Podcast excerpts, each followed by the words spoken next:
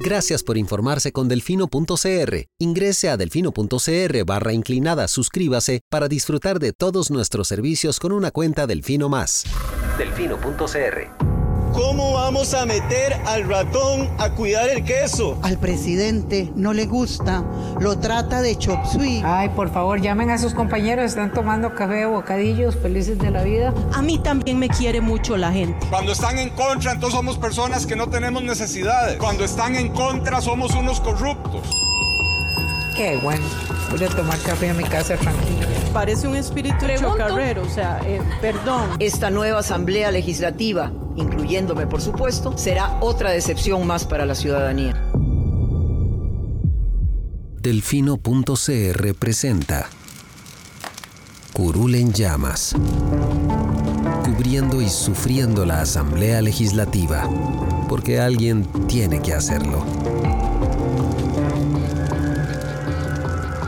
Hola queridos suscriptores de Delfino.cr, bienvenidos a un nuevo programa de Curul en Llamas, el podcast semanal donde les comentamos los temas más relevantes e irrelevantes de la Asamblea Legislativa.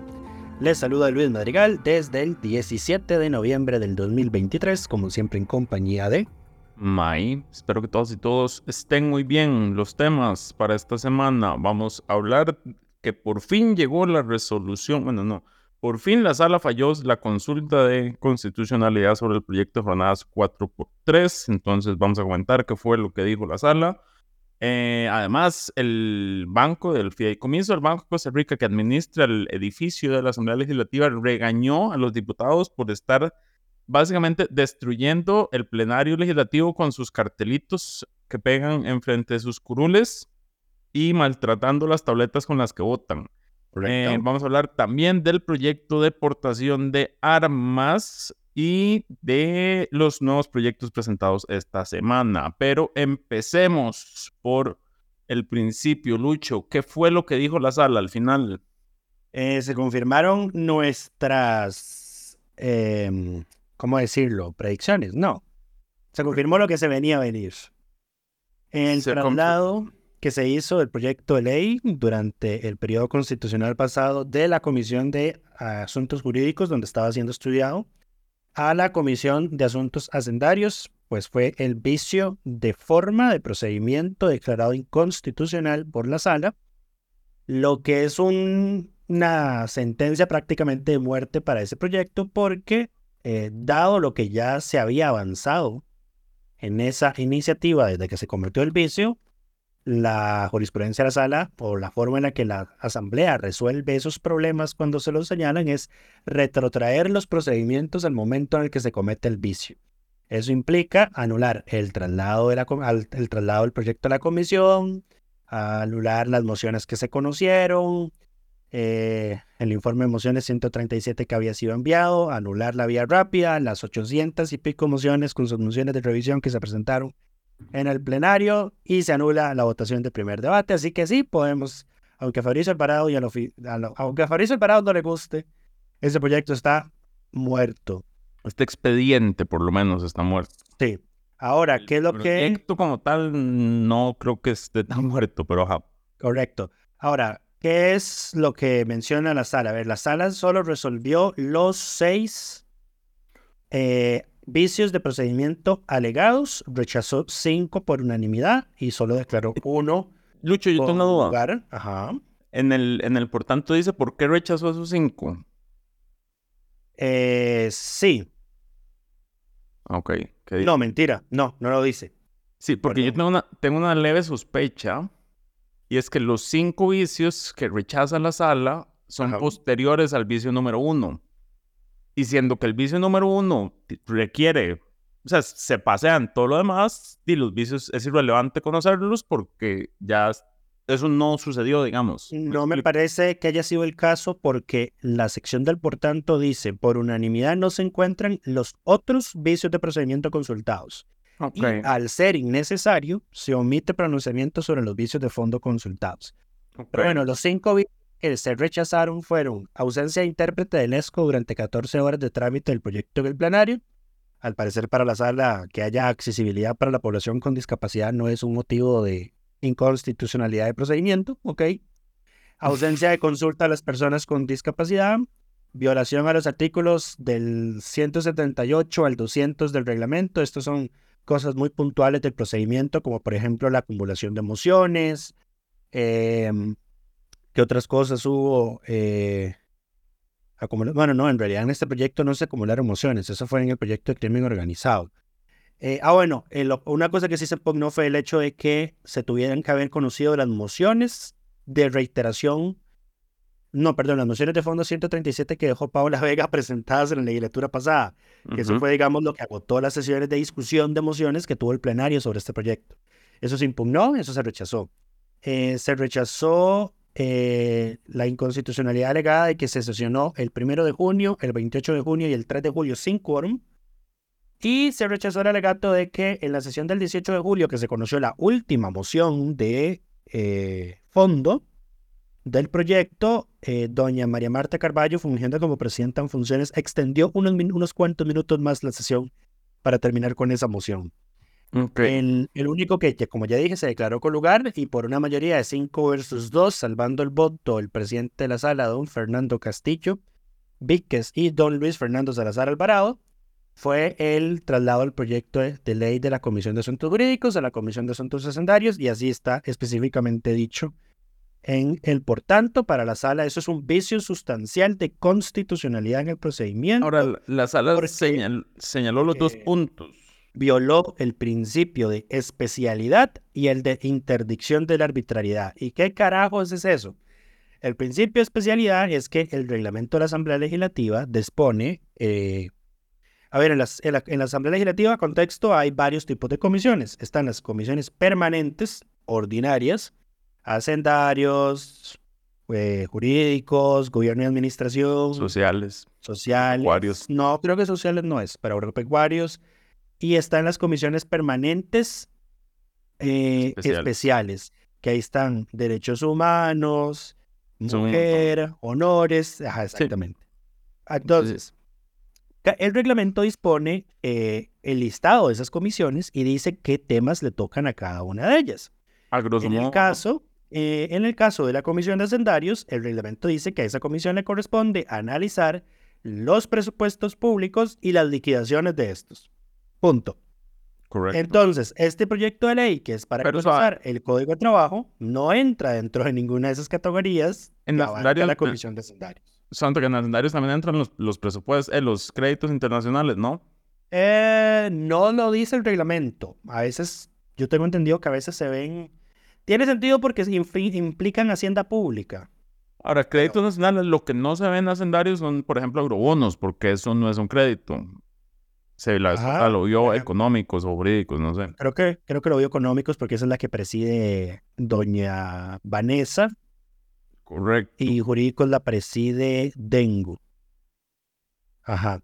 Pero bueno, em, ahí está, o sea, inclusive 4.3 pudo haberse tramitado en económicos, me parece a mí, porque ahí sí puede ligarse, digamos, un tema de flexibilización de las jornadas laborales eh, Digamos, hay, hay, cierto margen, hay cierto margen de maniobra en los temas, pero definitivamente en este caso, porque jornadas 4.3 no tenían nada que hacer en hacendarios. Sí, creo que un buen indicador puede ser, digamos, liguemos el proyecto con a qué ministerio le tocaría firmarlo si se hace ley.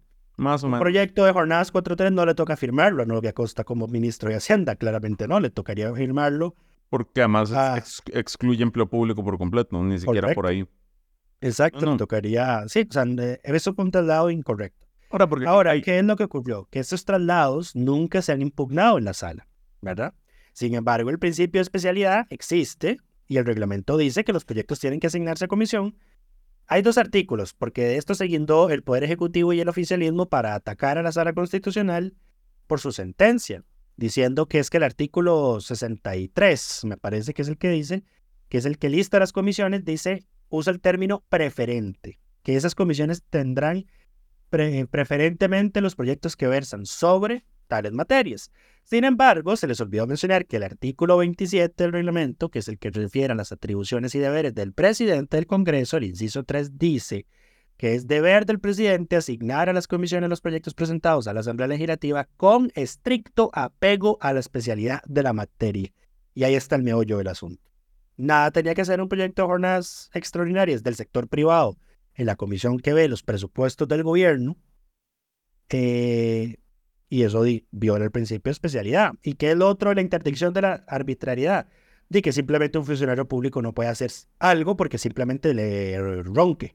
Palabras más, palabras menos. En, en, resumen, eso atiende al error que habíamos señalado en su momento cuando la sala pidió la famosa acta adicional de cuando se trasladó el proyecto por acuerdo de las presidencias de las comisiones únicamente. Y además, la Comisión de Jurídicos votó una moción en contra para pedir que se reconsiderara ese acuerdo, el cual fue ignorado y no hubo ningún...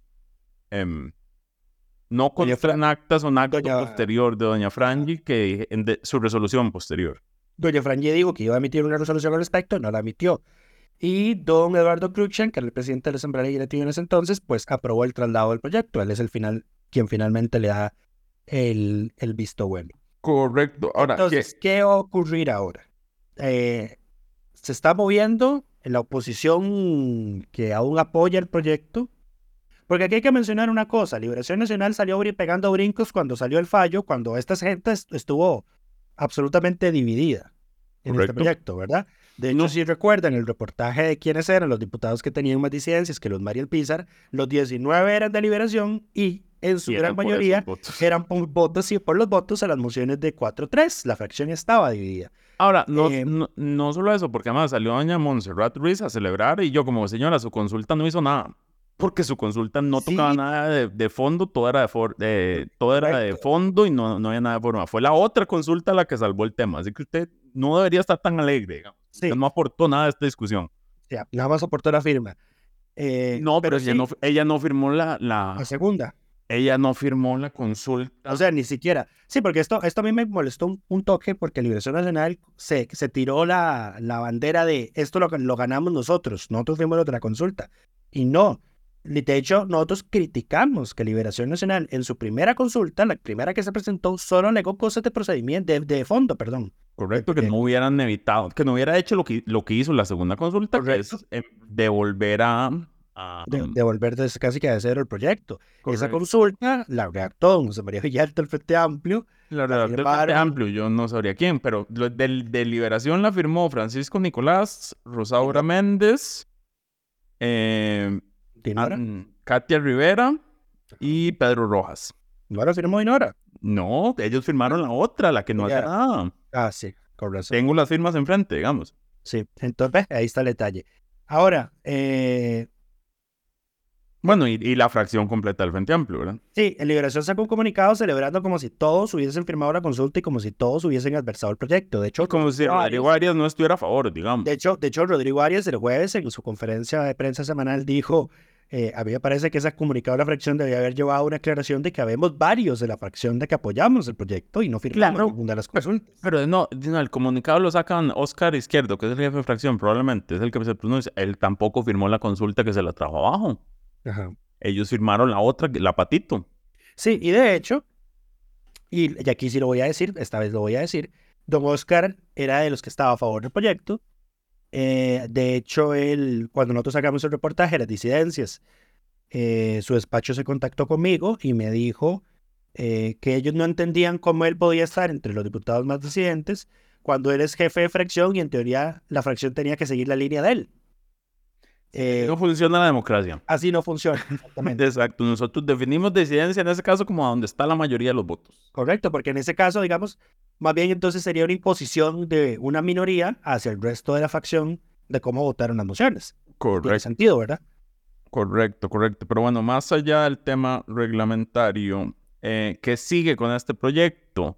Que, eh, la verdad que bueno, digamos, el, sí, pero el expediente, o sea, formalmente el expediente hay que esperar a que la sala reacte el fallo completo, lo cual de hecho, puede tardar meses. Sí, y tenemos una, bueno, May no la tiene, yo sí la tengo. Porque resulta y acontece que a este proyecto se le había aprobado una moción de plazo cuatrienal que se aprobó posterior al traslado del proyecto de comisión. Sí, yo... Mi hipótesis es, suave para explicarle a la gente, mi hipótesis es, es que como ese acto también es posterior al traslado, eh, también podría ser nulo y por ende el proyecto está vencido y habría que archivarlo de inmediato. May considera que no, Porque Yo sé, déjame explicarme, déjame, déjame explicarme, porque más allá de en qué comisión está el proyecto, eh, cuando llega el plazo cuatrenal, siempre que se vote antes de que se venza, eh, se puede votar. O sea, no importa en qué estado está el proyecto, si está en comisión, si está dictaminado, eh, si es- en, lo- en el, en el estado en el que esté de su trámite, el requisito es que la moción de plazo cuatrenal se vote antes de que se venza el plazo, y eso se cumplió no están vinculadas, no hay una relación entre el, el, el que el proyecto esté en comisión y que se dé la No es una votación. nulidad, no es una nulidad por la nulidad misma, me dijo una Exacto, porque no hay una secuencia, o sea, porque digamos claramente el dictamen y todo lo posterior al traslado se cae por, porque es una secuencia del- del, proceso. La votación del plazo cuatrenal es un procedimiento aparte del trámite en comisión. Correcto. Y bueno, ¿qué, Yo por eso digo que eso, eso, no, eso no importa. ¿Qué reacciones o qué tenemos? Primero, bueno, como me dijo, hay que esperar el voto de la sala, aunque el oficialismo y el ejecutivo, con las bancadas de oposición que estaban apoyando el proyecto, eh, quieren presentar el proyecto como nuevo. De hecho, doña Daniela Rojas del PUSC dijo que estaba valorando hacerlo al día siguiente de que se presentó el... Daniel anda, pero digamos, la diputada Rojas está perdida con ese tema. O sea, la perdió co- completamente. O sea, como si su vida dependiera de que esto se aprobara. Eh, Eh, sí, como si cierta hecho- empresa transnacional que volvió hace unos años vol- pudiera volver a irse si esto no se aprueba. Aja. Exacto. Sin mencionar nombres. Sin decir nombres porque no somos presidencia, exacto. Eh, Em, pero bueno, di, somos un país soberano, lo sentimos mucho. No Correcto. nos plega- O sea, yo sé que, a ver, eh, de hecho, hay una dama en Twitter muy de derecha, de Ujú. ideología de derecha, eh, Priscila, creo que se llama, No sé. que debatió con Sofía el tema, no me acuerdo el nombre. Pero Ajá, pero bueno. Ella, ella es una, es una, es una, es una usuaria de Twitter de derecha muy activa en Twitter. Eh, y de hecho, cuando nosotros publicamos la noticia, ella dijo, yo soy, podría ser muy derecha y todo, pero este proyecto era un, una aberración, Retroceso, es un porque lo que nos convierte es en un, nos- o sea, ya, nos- o sea, país bananero para que vengan empresas transnacionales de Estados Ni Unidos siquiera, Europa a explotar a su gente. Ahora, aquí lo que deberíamos estar aspirando es a, tener una población preparada más académicamente, técnicamente, con habilidades para tener puestos de trabajo super calificados, digamos, eh, y no relegarlos a maquilas, porque es que al final estos, estos, este proyecto de unas cuotas es para, está dirigido a eso. Yo creo que ni siquiera han tenido tupé ni de negarlo, o hasta lo han abierto, lo han dicho abiertamente, porque dicen, es que es un proyecto para las zonas rurales. Sí, las zonas rurales donde no hay conectividad, donde no hay eh, servicios públicos de calidad, donde la gente tiene eh, eh, poca preparación, digamos, de habilidades que necesitan las empresas tecnificadas tal vez de hoy o de servicios de hoy. Y entonces, ¿qué puestos de trabajo son los que puede aspirar una persona como esa sin, sin posibilidades de movilizarse socialmente? Maquila. Eso es lo que querían traer, maquila. Tener a la gente 12 horas, quién sabe qué, revisando cepillos de dientes, probando cargadores de celulares, cosas así. Pues sí, pero al, a lo que iba ya me distrajiste, pero em, me atravesaste el caballo y ya no me acuerdo qué iba a decir, pero suave. Ok, No, bueno, lo que iba a decir es que está el tema este de, de volver a presentar el proyecto. ok, más allá, ya. ok, un paréntesis. Y esto pasa porque la sala no entró a conocer el fondo y yo creo que necesitamos un procedimiento para que la, la asamblea, cuando, o sea, el- 10 congresistas presentan la consulta o cuando se presenta una consulta de este tipo, algo adicional que la asamblea pueda decir y resuélvamelo por el fondo aún si hay vicios de forma. No, yo no sé si es que, que haya más, o sea, porque yo no creo que eso sea necesario para todos los proyectos, pero sí creo que, por ejemplo, en este caso, por el tema que era y por ser un tema que arrastran desde hace 20 años, era importante que la sala se pronunciara por el fondo, porque si no, nos va a pasar como con la ley de promoción del licor en el deporte, que hubo un vicio de forma, lo corrigieron y después hubo un vicio de fondo. Entonces perdimos un montón de tiempo, entonces toda la lógica de, de, de ahorrar ese tiempo más bien pierde sentido. Yo esto, no- yo lo, esto yo lo hablaba con, eso yo lo hablaba con una diputada un- eh, el día que salió la sentencia a la sala. Precisamente por eso. Y de nuevo, esto es un tema que nosotros tocamos insistentemente en este podcast. Y yo creo que la solución no es eh, crear una nueva norma. La ley de la jurisdicción constitucional dice que cuando la, dice que la sala constitucional tiene que pronunciarse sobre los aspectos y motivos consultados o sobre cualesquiera otros que consideren relevantes desde el punto de vista constitucional. Ese es el artículo 101. ¿Qué es lo que Sí. ocurrió en este país? Que la clase política, las asambleas legislativas anteriores, se molestaban porque la sala constitucional, o sea, se molestaban por lo siguiente, porque había un grupo de políticos en aquel entonces, y creo que tenemos dos asambleas legislativas, tal vez de no, no verlo tanto, que usaban las consultas de la sala para retrasar, no para cuestionar la constitucionalidad o para blindar un proyecto. Lo usaban para, re- para retrasar. ¿Y qué era lo que ocurría? Que en ese entonces la sala constitucional se pronunciaba de forma, de fondo, y si no le consultaban algo, pero ella, habiendo visto el expediente, habiendo leído el texto y decía, esto no me lo consultaste, pero esto también es inconstitucional, y se lo decía a la asamblea. ¿Y qué fue lo que ocurrió? Que hubo un montón de diputados, grupos políticos, analistas políticos que empezaron a decirse, la sala se está extralimitando en sus funciones. Cuando el artículo 101 de la ley que le aprobó la Asamblea Legislativa a- para arreglar a la sala dice que la sala tiene que pronunciarse sobre los aspectos y motivos que le consultan. No dice sobre algunos. No dice que si le consultara un fondo y procedimiento y encontró vicios de procedimiento no se pronuncia sobre lo otro. Y también dice que tiene que pronunciarse o que puede. No, dice. eh, es que dice dictaminará. O sea, no es que dice podrá dictaminar o... ¿Me entendés? Eso es una palabra muy clara. Dictaminará. Tiene que hacerlo. Ahora, Sí, la sí. sala puede interpretar su propia ley y eso es lo que ha ido haciendo a lo largo de estos años, precisamente porque la clase política se enoja cuando ella se considera que actúa como un Senado. Pero y para eso tenemos una sala que ven a la Para eso tenemos un Senado. normas, Para eso Exactamente. tenemos un Senado. No, no, pero lo que yo digo es que. entonces, a ver, Lucho, Espera, para. de- Déjame terminar, déjame, a terminar. Entonces lo que yo digo es, no necesitamos una reforma de nada. No necesitamos una reforma de nada, necesitamos que la sala vuelva, en, a ver, en, uno entienda de que esto que hace, si bien se, se, protege a ella, entre comillas, termina afectando, lo dis- dice que es por economía procesal. Al final no hay mayor economía procesal porque la asamblea termina repitiendo procedimientos y gastando un montón de plata en cosas que tal vez no van a tener ningún futuro.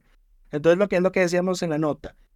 Dice, cayó por procedimiento. Aún nos queda la incógnita de si es constitucionalmente posible tener jornadas de 12 horas, 4 días a la semana. ¿Para qué, tenemos, ¿Para qué tener esa incertidumbre cuando la sala pudo haber resuelto eso de una vez?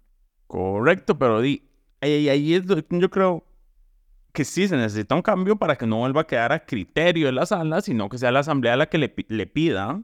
Ey, no sé si... Y digamos, yo dir- a ver, una, una solución sería, por ejemplo, usted presenta la, la consulta con, 10, con las 10 firmas actuales y 15 firmas pueden pedir que si se encuentran vicios de forma, igual se pronuncie por el fondo. O, Ah, mira, o la mira. mayoría de dos fracciones, o hay, buscar alguna regla adicional que eleve el estándar para que no absolutamente todo se tenga que pronunciar, porque es que no hace falta para todo pronunciarse em, por el fondo, porque ciertamente hay consultas que son nada más para retrasar, pero en este tipo de temas, por ejemplo, las dos consultas se hubieran podido unir para que si se pronunciaba por el, por, o, o 15 firmas, digamos, y ahí no importa si es repetida, para que si hay un vicio de, de forma, igual se pronuncie por el fondo, pero que sea responsabilidad de la asamblea, o sea, que sea la asamblea la que le dice a la sala, hágalo porque se lo estamos pidiendo y no que quede de nuevo y caigamos en, en que la gente critique a la sala porque se está extralimitando. Yo sí que creo que, no, es que- necesitamos es que una la sala- solución media. Es que la sala no se extralimita en nada. No, la sala se, se pasa extralimitando cada rato, eso es otra No. historia. Pero, A la- En las consultas de constitucionalidad, la sala no se, no se extralimita en nada. Y, y- y ahora, de hecho, y ahora de- porque ya no toca estos temas. más bien se infralimita. Hace menos de lo No, pero, que a lo- debería, no, pero no, en realidad es que en realidad mi punto no es que antes se extralimitaba, eh, nunca se ha extralimitado. La, el artículo de, de- de esa ley relativo a las consultas es lo suficientemente amplio para que ella hiciera lo que hacía. Claro, claro, lo que pasa Lo es que que también que eran la demasiadas consultas. Claro, O ya, sea, es un tema de, de Pero entonces, pero entonces esto en realidad pasa por un tema de cuántas es la cantidad de firmas que se necesitan para presentar una consulta. Ahora, yo Y a las mí me 10, parece que deberían subirse. No, yo las es 10 las, veo, es- las 10 las veo bien, pero no, que se meta un criterio adicional para, ok, pero si hay un vicio de forma, pronúnciese por el fondo, porque son casos especiales. O sea, no es cualquier caso en el cual esto pasa. Hay muchos temas que si se cayó por la forma, murió y a nadie le importa. O sea, y, y- y no se va a retomar el tema porque se entiende que está muerto. Pero hay ciertos temas en los cuales la Asamblea debería poder pedirle formalmente. A ver, porque yo sé que lo hicieron. En el plenario, cuando se discutió este tema, eh, se decía que cuando la sala discuta esto, que por favor se pronuncie por el fondo. eh, se habló en algún momento, pero que la asamblea lo pueda pedir y la sala quede forzada y no, no quede a su libre interpretación de lo, lo voy a hacer siempre o lo voy a hacer nunca, sino que la asamblea pueda decir hágalo. Lo único que se me ocurre es que la asamblea haga una interpretación auténtica del artículo 101. No, no hace falta, fue un artículo nuevo y ya. No, pero ¿por qué? Si ya el artículo 101 que dice, a ver, la sala ya hace eso, porque el, el, artículo, el artículo actual claramente no funcionaba porque nos, nos llevó a este punto. No. Entonces hay que buscar una salida distinta. No, es que, es que, a ver, la sala puede interpretar su propia ley. Eso es lo que ha estado haciendo. ¿Y por qué la interpretó? Porque precisamente por ese contexto político que ya te comenté, que la clase política se enojaba por lo que ella hacía. Entonces de ella misma se empezó a auto, autolimitar. Por eso, pero haciendo no podemos volver a ese punto y esperar que la clase política no se enoje de nuevo. O sea, no, pero no, no podemos hacer lo mismo y esperar un resultado distinto. Por eso te estoy diciendo que hay que hacer una interpretación auténtica al 101 que diga que cuando, cuando el artículo dice dictaminará sobre los aspectos y motivos consultados sobre cualesquiera otros considere relevantes desde el punto de vista constitucional, se interprete que tiene que pronunciarse tanto con los vicios de fondo como con los de procedimiento que se le consulten. No puede que no, no simplemente puede decir, es que como hay un vicio de procedimiento no voy a consultar por el fondo. A eso me refiero, que tiene que darse claro de que esa reacción es una indicación de que tiene que pronunciarse sobre todo lo que se le consulta. Ya el, ya el tema de que los otros que consideren relevantes desde el punto de vista constitucional, papayas me vale, honestamente. Allá le quedará en la conciencia a la Asamblea Legislativa si decide redactar un mamarracho de consulta como redactó Liberación Nacional su mamarracho de primera consulta sobre este proyecto, porque fue un mamarracho de consulta. De todo lo que pudieron haber consultado, de constitucionalidad, de fondo de ese proyecto, consultaron la cosa más inútil de todas. La cosa, esa, esa es la clásica consulta, esa fue la clásica consulta para retrasar nada más el proceso. No, fue la, la, consulta para hacer el papel, digamos, de que estamos realmente puestos. Correcto. De acuerdo, de acuerdo. Pero de nuevo, yo creo que sí, o sea, mm, no creo que se deba consultar sobre absolutamente todo, porque al final esto termina retrasando y esto hay, que vincular las cosas. Porque sí, la sala tiene un mes para dar el fallo y no tiene plazo para redactar. ¿Y por qué no unificamos las consultas, los dos tipos de consultas? Y entonces, o sea, y como no tiene plazo para redactar el fallo, entonces si resuelve sobre todo, aún si es un tema de forma, dice, si empieza a resolver sobre absolutamente todo, a pesar de que no venga el caso, dice, van a empezar a trazar y ahí sí, el meter una consulta es un proceso dilatorio eh, e-, efectivo que va más allá del mes que se cumple bueno, la sala pocas veces incumple ese plazo. Se incumplió en este no, no, no, es que el, el, plazo, el plazo no me refiero al mes, el mes la sala lo cumple. Lo que dura después en hacer el fallo, a ese plazo es al que me refiero. Ah, ok, no, pero bueno, ahí, ese, es el plazo que se extiende y entre más, digamos, claramente esta, esta consulta la van a resolver más rápido de la que resolverían si aparte del fallo eh, tienen que redactar el, el, fallo por el fondo también. No, no, pero es que, a ver, aquí hay que tener algo claro de cómo funciona la sala. No, no, o sea, me refiero al texto final completo. La sentencia duraría más si se pronuncian por el, la forma y el fondo que si solo se pronuncian por, por la forma. Voy de nuevo. Aquí hay que tener algo de claro de cómo funciona la sala. La sala no simplemente va a la sesión de votación y votar los argumentos. A la, la sala cuando entra a conocer el asunto, ya tiene un borrador de sentencia redactado. Correcto, pero ya entran los votos salvados. Ajá, ya. Que los votos salvados duran lo que dure redactando. Claro, bien. y, por el fondo, ahí hubiéramos tenido una combinación de votos salvados aún más compleja. El tema sería entonces, a ver, ya hay un proyecto de Dengo para que la sala tenga que entregar la sentencia completa en el plazo que dice Sí, eso no, no la sala no está muy de a favor con ese tema porque... porque es un, plazo, es un plazo irrazonable en todo caso. Eh, pero tampoco los plazos irrazonables que tiene ahora la sala de 48 meses en resolver acciones. En fin, eh, más quién sabe cuántos años en notificar la sentencia redactada final. Pero bueno, creo que sí hay que dejar, creo que a la sala sí hay que ponerle plazos específicos. A ver, esto es lo que yo conversaba con, con esa diputada. La sala sí necesita una reforma total, porque esta ley es de 1989, Mike. Ajá. Pocas veces se le ha reformado. ¿Y por qué no? ¿Y qué, ¿Y qué es lo que hace la sala cuando ve que cae en obsolescencia su ley? Empieza a hacer interpretaciones contrarias a la literalidad de la ley. Ese es tu problema todo, pero eso, eso es el Asperger hablando, digamos. No, no, pero es que eso no, es que no debería ser así. A ver, de nuevo, a ver, si, por ejemplo, veamos el caso de las acciones de inconstitucionalidad. La sala dice, la ley de la sala dice, que cuando termine el periodo de audiencias escritas, ¿verdad? Cuando se admite estudio en acción, la sala tiene que poner una fecha para realizar una audiencia pública sobre esa acción de inconstitucionalidad. dice que tiene que, no es una cosa potestativa, dice que tiene que poner una fecha. ¿Y qué hizo la sala? Interpretó vía jurisprudencia que ese artículo no es obligatorio.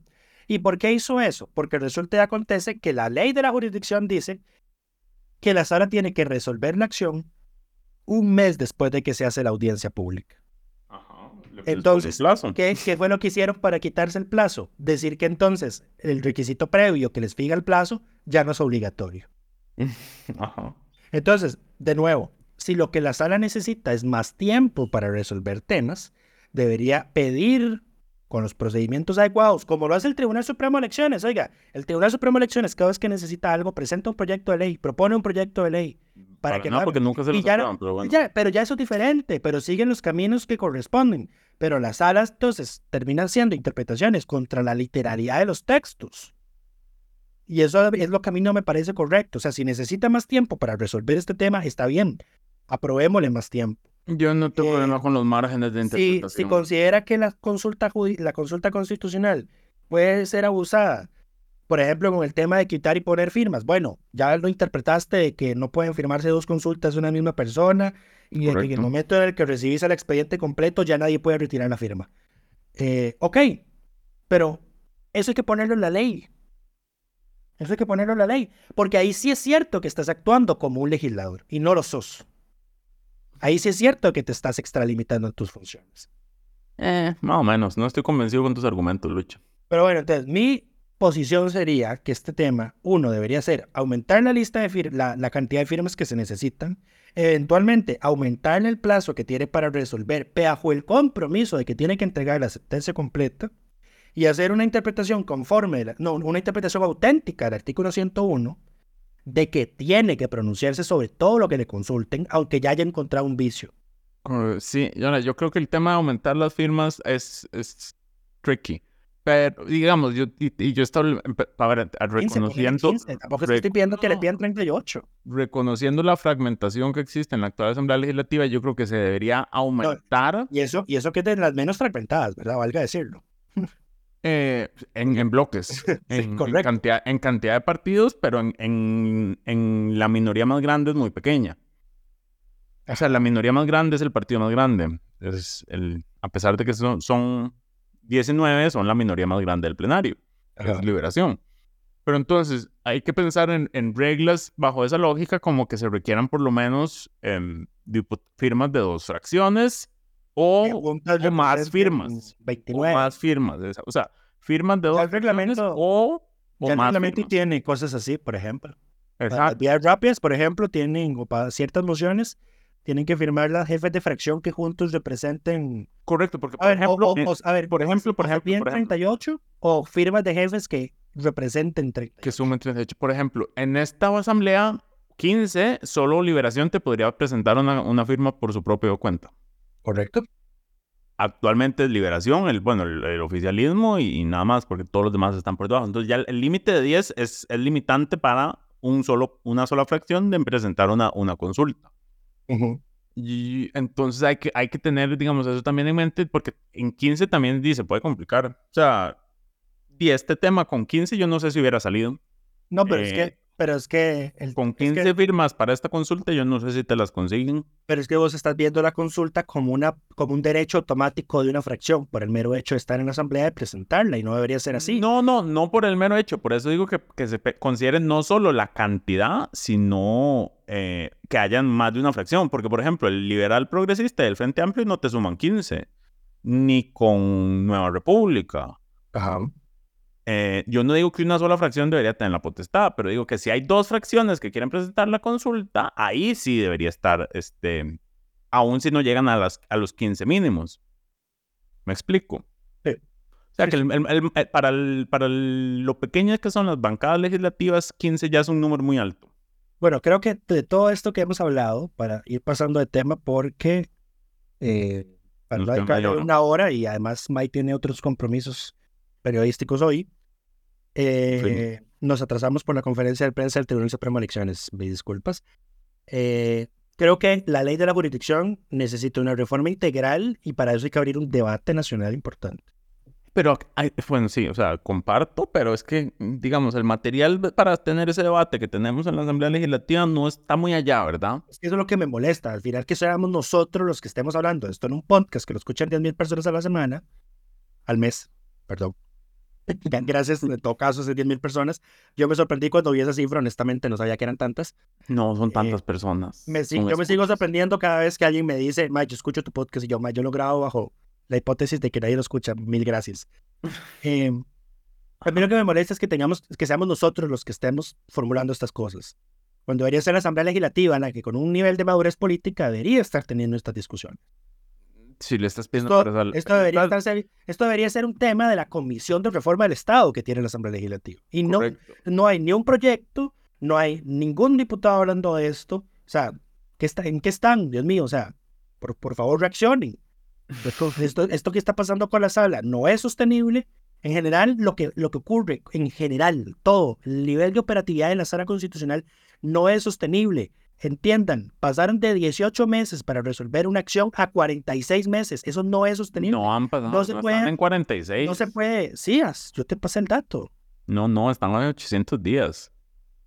No, yo te pasé el dato en meses porque lo saqué de una sentencia a la sala. Mm, ok, tomen dudas, pero bueno. Te, te pasé, yo te pasé, las- la, te pasé el dato y te pasé la sentencia. Puede ser que no sean casi 40 seguro que el- estoy 48 casi- 46, sino 36. Pero en todo caso es un plazo demasiado largo. O sea, no podemos aspirar, no podemos permitir, no podemos aceptar, tolerar de que una norma que se considera inconstitucional y que al final la sala declara inconstitucional esté por tanto tiempo vigente en el ordenamiento jurídico. Tenemos que dejar a la sala constitucional haciendo control de constitucionalidad. Yo entiendo que los asuntos de garantías de la población son más importantes, pero no podemos tenerlos relegados a ese nivel. Yo no sé si al final- yo no sé si al final-. No sé si al final, a ver, no sé si esto se resuelve con más magistrados, no sé si, eh, no sé, poner a los suplentes eh, a resolver temas de garantías puede ser una salida más óptima, lo que tenemos hoy en lugar de crear tribunales de garantías. Pero Más, que si tribunal de no garantías, liberás a la sala un montón. Sí. O sea, pero, pero, o, o, o- o insisto, o sea, porque es que ya crear un tribunal de garantías implica un gasto económico más grande. Pon, pon- habilitemos a los suplentes a resolver asuntos de garantías y pongamos a los magistrados propietarios a reformar, a, ver los temas de control de constitucionalidad. Ahí Pero estoy tendrías que seguro. reforma- ahí, ahí tendrías que reformar la Constitución porque si no te pasa lo que pasó con la reforma del Tribunal Supremo de Elecciones que le dio funciones a los suplentes que no tenía y está ahí pegado en una acción en la sala justamente. Lo de la sección especializada, sí. Exacto. Que ya la Procuraduría dijo, sí, eso es inconstitucional. Sí, habría que cambiar la Constitución. Claramente porque pero le dieron, le dieron funciones que no tenían. O sea, Pero de nuevo, y, aquí yo voy a usar este argumento, que me parece un argumento solemne y que hasta puede ser que me den náuseas usarlo, pero lo voy a usar porque este es el nivel de solemnidad que esta Asamblea Legislativa, la posición de esta Asamblea Legislativa llega en sus discusiones ideológicas. La sala constitucional está cayendo en estados de inacción y de retardo de, de resolver cuando, este es, cuando la sala es uno de los últimos bastiones de defensa de la institucionalidad democrática que tenemos. claro, ¿verdad? pues tenés, tenés que tener claro que en la asamblea hay gente que no, o sea, que más bien quiere que la sala siga en el- por el camino que va. No, pues bueno, yo esperaría que sea la minoría, porque cada vez que la sala la constitucional le pone un estate quieto al presidente, sale la gran mayoría diciendo, gracias que tenemos la sala constitucional, hay que defenderla. Más o cosa". menos. Pero bueno, Digo es que, es que entonces aquí es donde vamos a ver las verdaderas caras de los diputados. Pero bueno, más aquí, aquí lo que quiero decir es que aquí hay que hacer un llamado de alerta de que la sala constitucional es- está siendo debilitada por la sobrecarga de trabajo jurisdiccional y especialmente administrativa que le ponen.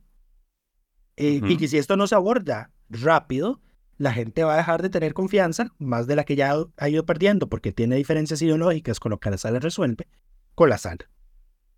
Y bueno, eso que Sí, quería pero yo lo que quiero decir es que hay, hay, hay muchos sectores que a eso es lo que quieren, porque no les gusta que la sala exista como freno. Pero bueno, de nuevo, ¿por Son qué? sectores antidemocráticos. Yo creo que no hay que aceptarlo, aceptarles esas intenciones. Pero bueno, más allá de eso, para pasar por fin al siguiente tema y detener el rant de Lucho, em, ¿por qué no hay estas discusiones? Porque estamos gobernados por, em, ¿cómo decirlo?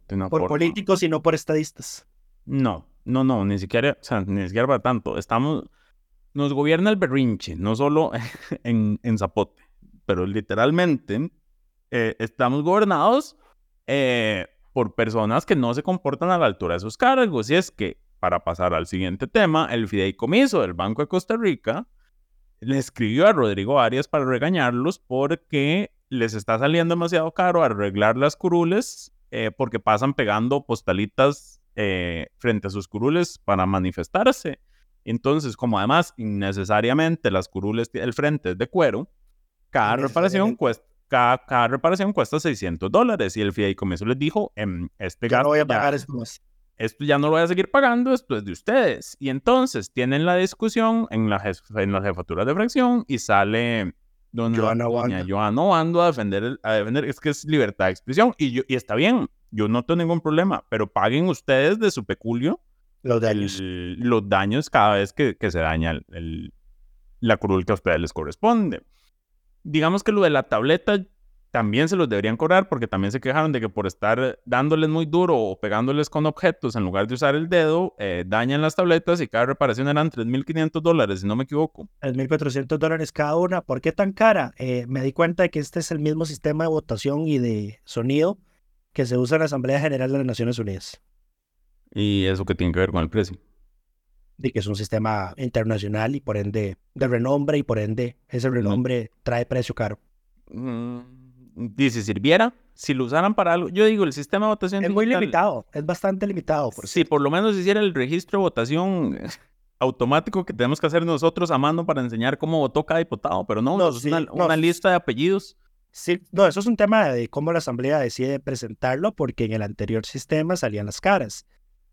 Eh, había un problema cuando los diputados se cambiaban de curul, valga, valga decirlo. Me, bueno, sí, pero bueno. Quería ahorcarlos cuando hacían eso. Pero es, un más, es más un tema de, de cómo la Asamblea decide presentar la información, porque, por ejemplo, la tabla está disponible, está lista, pero se cierra la votación. Pero ¿qué es lo que ocurre? Que no la pueden pasar porque implica reiniciar el sistema. Eh. Sí, sí, no vas a estar reiniciando el sistema. Eso, eso tiene sentido, pero por lo menos que el acta esté lista el mismo día. Eso yo sí lo veo un poco más complicado. A ver, en la asamblea, aquí para explicar a la gente, la asamblea tiene un sistema de transcripción automática de actas y por eso las transcripciones son literales, pero obviamente tenés que poner a una persona a hacerle control de calidad a la, a la, transcripción. Pero bueno, entonces, si no está el acta lista, que tenga las votaciones, porque las votaciones no necesitas el sistema de... En eso sí te estoy, en eso sí te doy completamente la razón.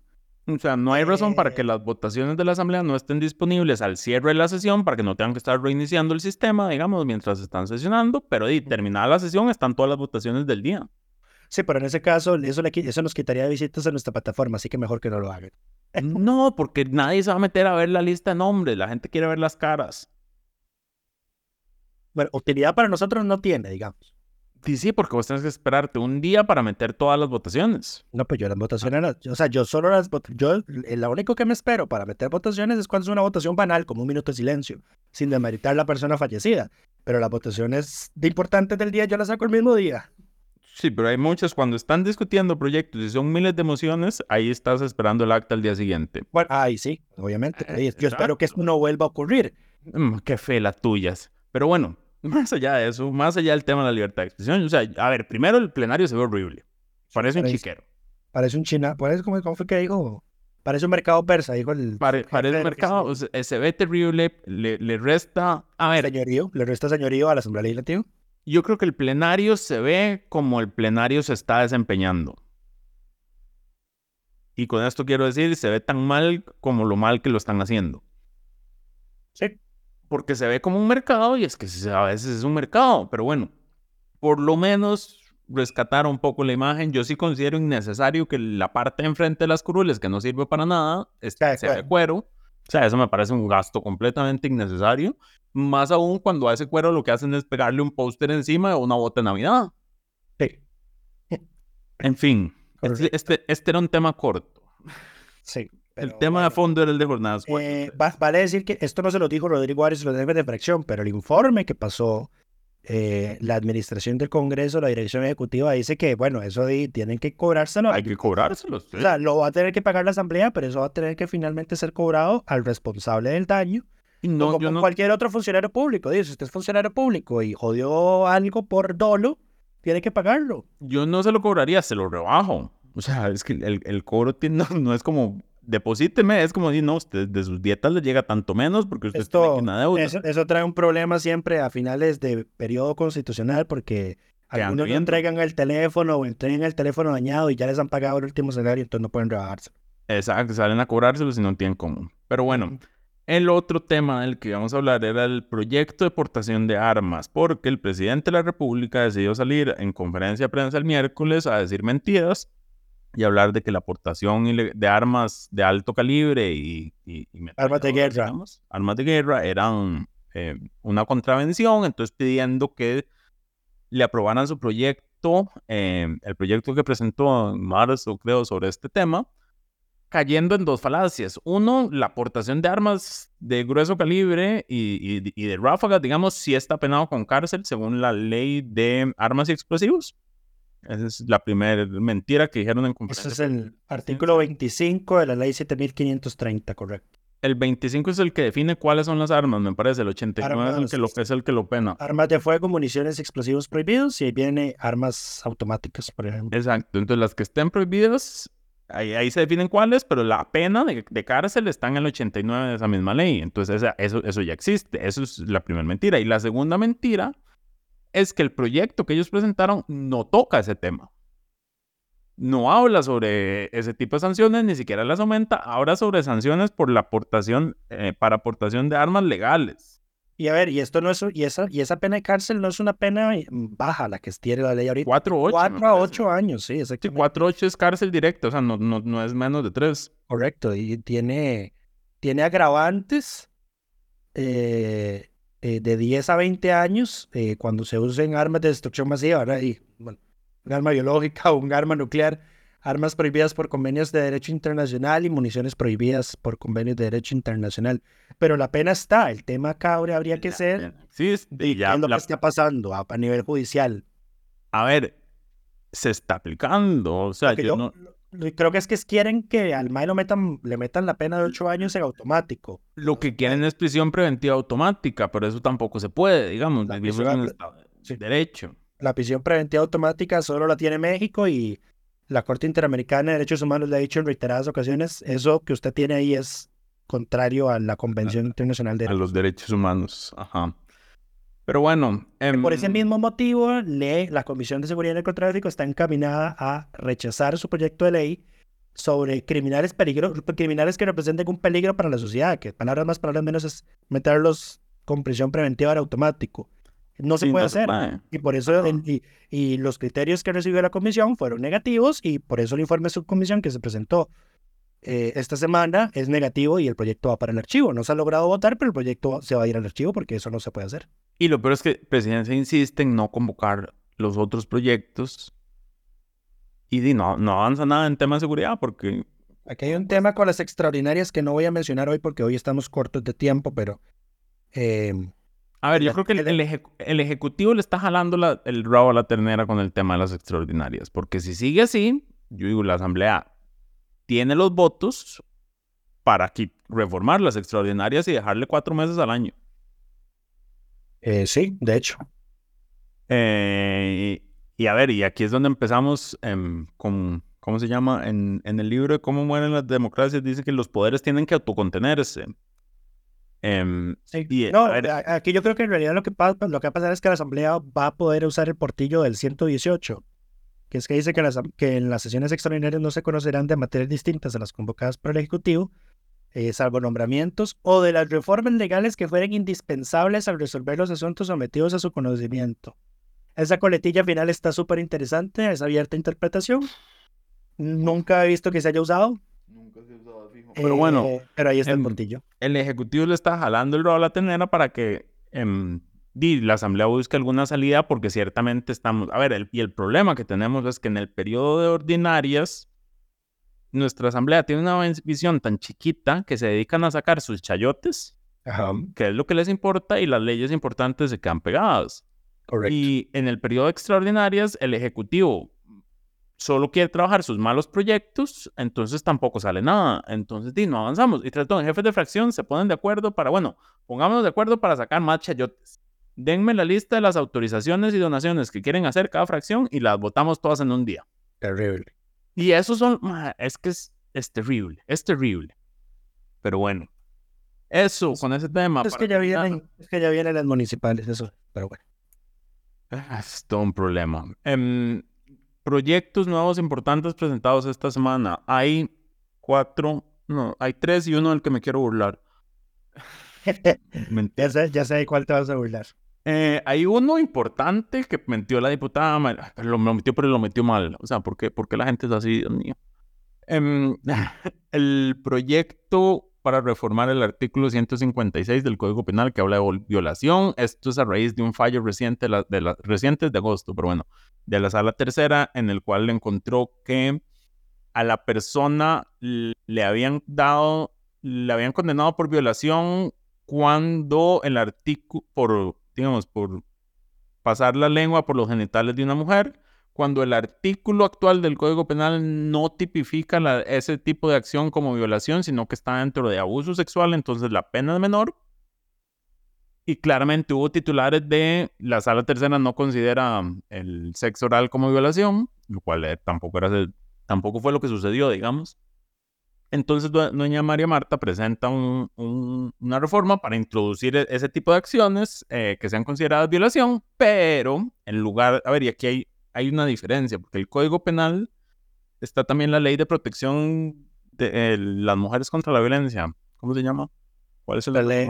Es la ley de penalización de la violencia contra la mujer. Esa, perdón, lo armé todo al revés. Pero bueno, en esa ley sí está tipificado porque el artículo dice es que introduzca carnalmente o el dedo o cualquier otra, dedo, objetos o cualquier otra parte del cuerpo. Entonces, cualquier otra parte del cuerpo si hubiera cubierto esa situación, pero esa ley solo aplica en casos donde exista una relación de pareja previa o, o, actual, digamos una relación sentimental. Entonces, para el caso este, del tipo que le bajaron la pena, no aplicaba e, ese caso en específico y por eso se, le bajó la, condena a abuso. Pero entonces María Marta mete el proyecto, pero dice, incluye nada más la, la palabra lengua en lugar de meter o cualquier otra parte del cuerpo, la cual resuelve todo tipo de situaciones, digamos, que uno no se puede imaginar. Y eh, hay, hay un problema con el nombre de ese proyecto, ¿verdad? ¿Por qué? Eh, no, el, el, nombre del proyecto no impediría arreglar eso. No, el nombre no, la exposición de motivos, porque el, nombre del proyecto es reforma al artículo 156. Ajá, sí, sí, ya aquí lo estoy viendo. No, eh, bueno, yo creo que sí daría, sí habría oportunidad de, hay margen, hay margen. pero es que en realidad tratándose de materia penal, yo no me sentiría cómodo jugándome ese chance. Yo metería un proyecto nuevo. Bueno, hay que meter. Que, que, María Marta meta un nuevo proyecto. Sí, que retire, retire, este. retire este, pues ni siquiera lo han convocado, entonces ni ha iniciado trámite. Que lo retire, que meta uno nuevo y que en lugar de lengua diga o cualquier otra parte del cuerpo, como está en la ley de penalización de la violencia contra la mujer, y listo. Correcto. Y, y que el Ejecutivo lo convoque y lo aprobemos rápido para que esto no vuelva a pasar. Correcto. El otro eh, proyecto muy importante que quería mencionar fue el que presentó el diputado Jorge Dengo, que es básicamente replicar la ley que permite la condonación de deudas em, con la caja y otras entidades sociales, o sea, de las cargas sociales. Em, esta ley vence el 13 de diciembre, tenía un plazo de 12 meses, si no me equivoco. Y entonces hay varios proyectos que pretenden extender el plazo, pero Jorge Nengo muy pragmáticamente dijo, ninguno de esos va a lograr ser aprobado antes de que se vence el plazo, que es el 12 de diciembre, si no me equivoco. Entonces, meto una nueva ley exactamente igual a la que se aprobó para abrir un plazo adicional de 12 meses para la caja. Eso es lo que hace el proyecto, para que la gente se formalice y eh, sí, para que patronos y trabajadores independientes adeudados con la caja y otras entidades sociales puedan formalizarse. ¿Y el que te ibas a burlar? No, me falta. Ah, sí, ya me iba a burlar de este también. Bueno, no, me iba a burlar de dos. ¿Por qué? O sea, yo no sé a quién, con quién tiene vínculos la obra del Espíritu Santo, pero cómo le encanta a la Asamblea Legislativa regalarles cosas. El diputado Oscar Izquierdo presentó un proyecto de ley para, que la para autorizar a la Municipalidad de San José a que le done a las obras del Espíritu Santo, oíme, la totalidad de los recursos económicos provenientes de los contratos de ahorro y préstamo que tienen con el IMBO. Son 389 millones de colones, si no me equivoco. Y es para la construcción de un albergue, o sea, un proyecto de albergue que tienen. Quien fuera a la hora del Espíritu Santo para que la Asamblea me regale algo cada periodo. Al Chile. En serio, en serio. Es que la vez pasada les condenaron todas las deudas que tenían. Y ahora, tomen, un, un, pequeño empujoncito de 389 millones para su proyectico.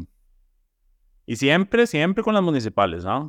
que, que, muchachos. Y por último, me voy a burlar del proyecto que presentó el diputado Fabricio Alvarado y su bancada legislativa, que propone declarar el primer sábado del mes de febrero de cada año como el Día de la Armonía Interconfesional.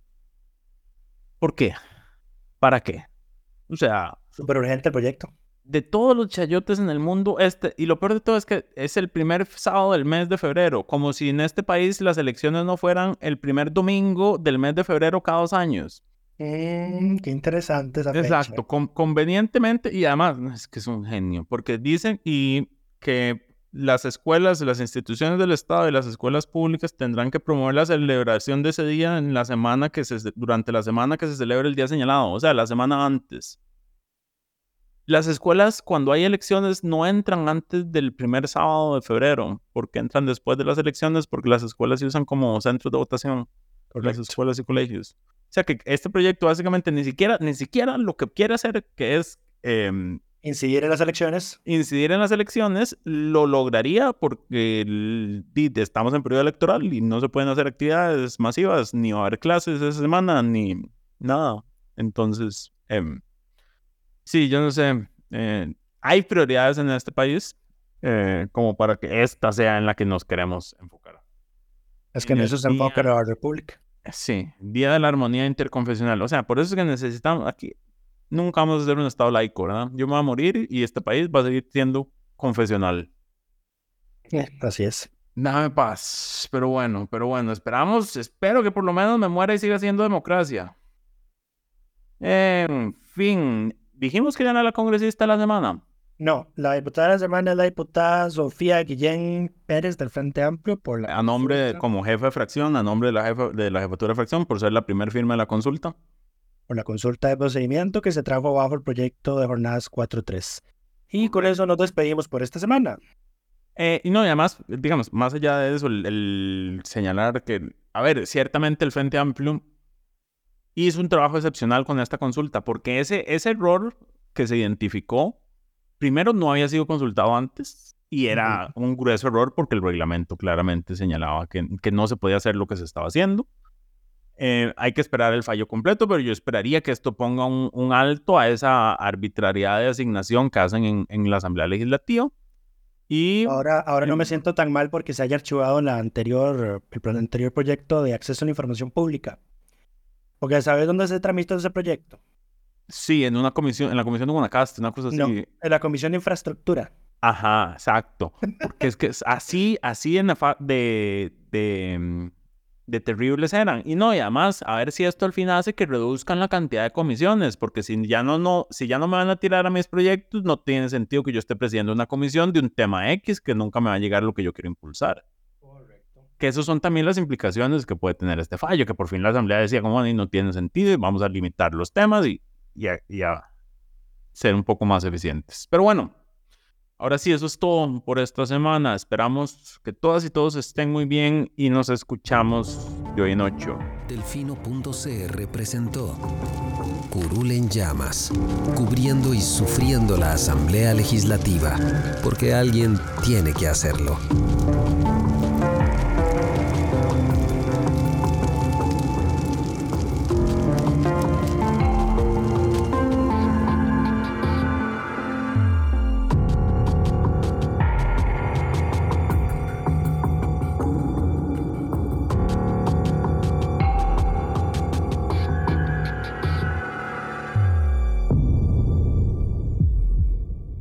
Gracias por informarse con delfino.cr. Ingrese a delfino.cr barra inclinada, suscríbase para disfrutar de todos nuestros servicios con una cuenta Delfino Más. Delfino.cr